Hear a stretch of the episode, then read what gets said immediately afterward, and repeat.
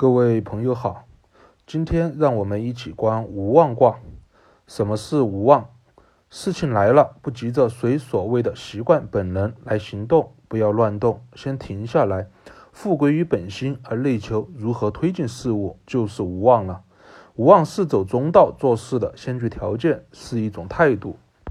所以孔圣人团传说：“刚自外来而为主于内。”其中刚为事情自外而来，进入我们的内心，因为我们能无妄动，则能以柔的姿态感受到事情来了，事情萦绕在我们心间，这件事做还是不做，该怎么做？知道事情来了，没有凭所谓的习惯经验而妄动处理，能尝试内求，是一个好的开端。那么，能无妄而内求了，就一定能行得了中道了吗？也未必。故卦辞其匪正有省，不利有有往。正就是正气，如何才有正气？只要不被恐惧、不耐烦等一切不良情绪干扰，就为正。匪正就是不正的意思。省就是一种眼睛疾病，又叫疫病。咱们熟悉的白内障就是疫病的其中一种。所有干扰了眼睛正常看物的症状都是疫病。神用眼睛有疾病，虽想看却看不清前方，以喻我们心里有一片空白。内求事无时候，却看不见推进的方向。其匪正有审，以欲遇事之人，虽然遇事仍不妄动而内求了，是个好的开端。但是因为自身不正，容易被不良情绪干扰，并且内求事情内求不出结果。就像蒙着眼睛走路，若还坚持继续前行推进事情，则将不得善终，故不利有有往，不适合继续往前推进。所以孔圣人在小象中说：“其匪正有省，不利有有往。无妄之往，何之矣？天命不佑，行矣哉！”虽然你不妄动，能知道内求了，但若你本身不正，容易被情绪以及其他不良私欲干扰，而且内求还看不见安全合适的推进路线，却还要坚持推进下去，这是为何呢？虽然事情来了，可能是天命要让你做这件事情，但是却内求不到推进路线，说明天命并不佑你。若还要继续推进，事情肯定会失败的。以上就是无妄卦的整体象了。无妄卦的六爻皆是以无妄不乱动为前提，但是不同的时位面对事情来，虽然不妄动了，但是应对方式也不同。我们接下来开始观卦。初九爻辞无妄往吉，事情来时候不妄动，内求再推进，当然吉。所以孔圣人小象中说：“无妄之往，得志也。”志，孔圣人三十而立，立志的志。在上一节生卦中，我们有讲过，这里简单说一下。志就是指向，志贯穿一件事物的开始到结束。志是一种感觉，志是欲做之事。事情来后，我们围绕着事情推进，这个被围绕的事情就是志了。就像明天国外的朋友要回来，我需要去接待这一件事，这就是一个志。无论后面去了解他们几个人回来是否做了核酸，是否要隔离，下午在哪里吃饭，晚上住哪里。几天旅行行程等，这一切都是围绕着朋友要回来这件事内求而产生的。期间无论怎么变化，不变的还是这个字，边围绕着这个字内求，边执行出来，直到接待朋友、旅游完毕，送上飞机或者送上火车，才算是这件事情的终结。字是一个内求的点，字因为不妄动才能得到，得志才有了内求走中道的前提，所以无妄之妄得志而吉。但这仅仅只是开始急，不意味着后面一定急。初九是无妄卦之初，告诉我们事情来了，人无妄动，将这事真正当成一件事而内求，一开始就急。那么事情该不该做呢？六二爻辞不耕获，不知鱼，则利有有往。耕就是耕地，获就是收获。不耕获，耕地不急着收获，以于事情刚开始接手了，不要急着求结果。因为事情刚开始，咱们对事情的整体情况并不清楚，需要一点一点的边内求，循着内求的提示边落实，直到将整件事情看清，才能看见这件事情会在哪里结束。所以孔圣人在小象中说：“不耕获，为富也。富就是富有的富，当然这里的富不是财富的富有。就像家人卦中六世女主的职责富家一样，是把家里面缺的东西备齐的意思。”要想备齐家里面的东西，就得知道家里面缺什么；要想知道家里面缺什么，就得在心里面对家里面有什么了如指掌。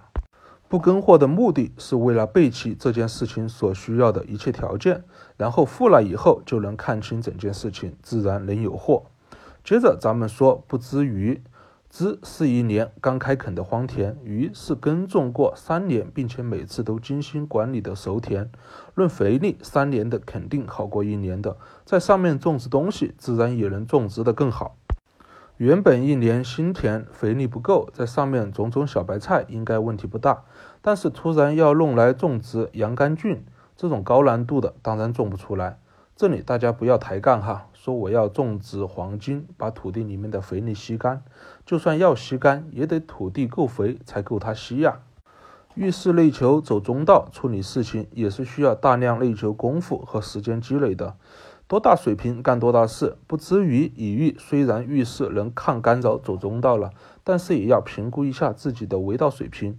能不能搞得定这事？明明只能在心中哼一条红烧鱼的水平，却要去承包国宴的满汉全席一百零八道菜，当然有凶。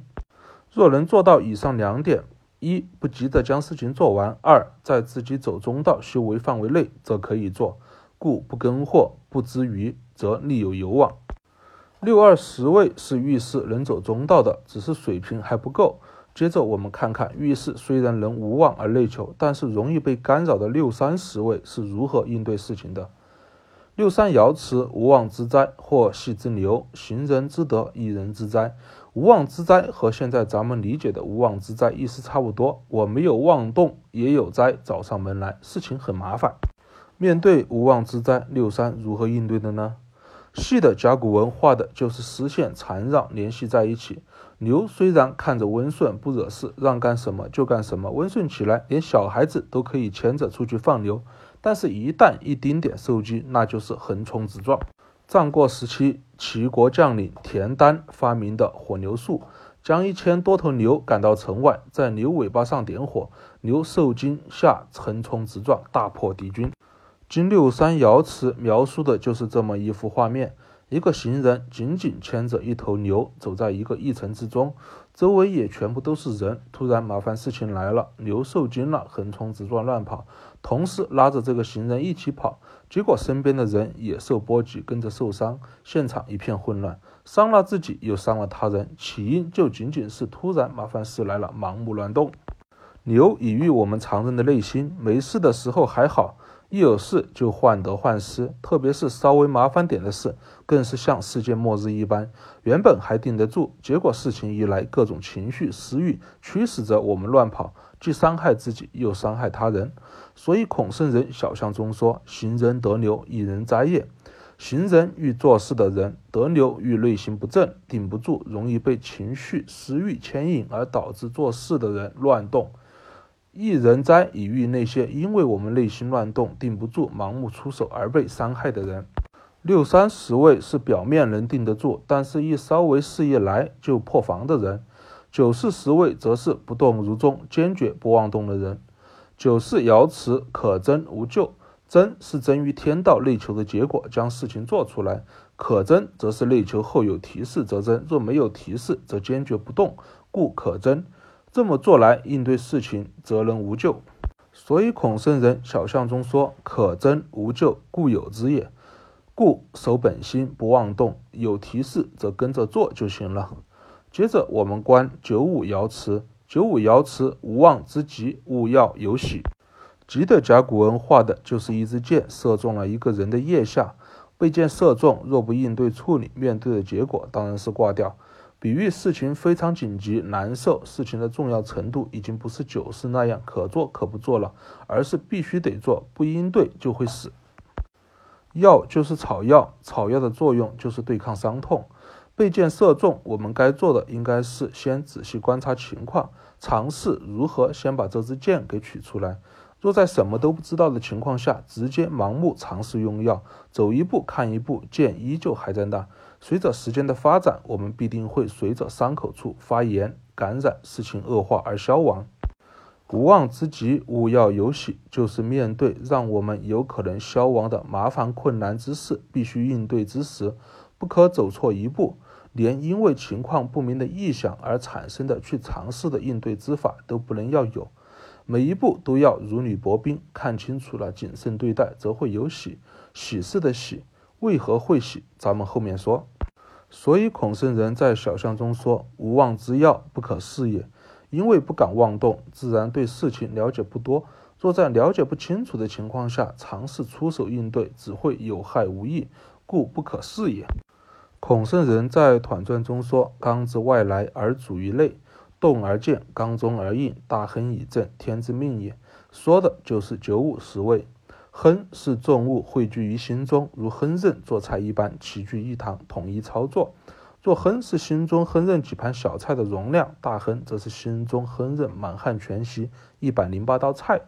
正如九五十位遇急之事，必须谨慎应对。若在什么都不知道情况下盲目尝试推进，则有灭亡的危险。唯有大亨尽最大限度将吉之事在心中观得全全面面，然后每一小步该怎么应对，一点一点的操作，直到将这有吉之事处理完毕。故大亨以正，天之命也。这件有危险之事处理完毕之日，则说明已具备大亨大人的能力，正是受天命用大亨以正天下。大人诞生之时，当然有喜了。九五十位的无妄之极，正是开始接受天命、推上大人位的契机。最后，咱们观一下上九。上九爻辞：无妄之行，有省无忧虑。省就是疫病，前面说过，所有导致眼睛看不清的病状都是疫病，也就是省。白内障就是其中一种。眼睛有省，看不清前面，以欲心中欲事内求，求不得事情的推进方向。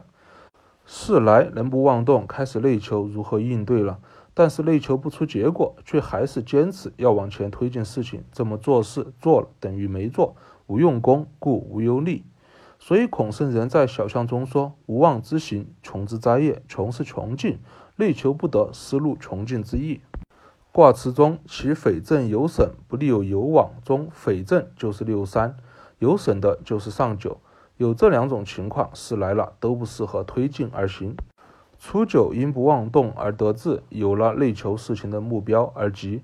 六二若不急着将事情做完，多少能力办多大事，则可以继续推进。六三被不正之气驱使乱动，伤害别人也伤害自己，有灾。九四固守本性，坚决不妄动，内求到一点就推进一点，内求不到坚决不动，则能无咎。九五有急之事不请自来，若不应对或是应对不慎，都将导致自己灭亡。唯有大亨观全局，一点一点推进。大亨脱离有急之日，则是奉天命以正天下，成大人之时。上九虽能不妄动内求了，但是内求不到结果，却依然选择继续前行，就像蒙着眼睛走路，最终事不成。好了，无妄卦观完了，我们下一卦见。如果朋友们也对《周易》为学功夫感兴趣，都欢迎你加为龙渊八九七，龙渊的全拼小写字母加上数字八九七。这里没有老师，我们以同道自居，不讲大道理，不训诂考据，以德中和功夫体会为主线，同道为鉴，相互交流。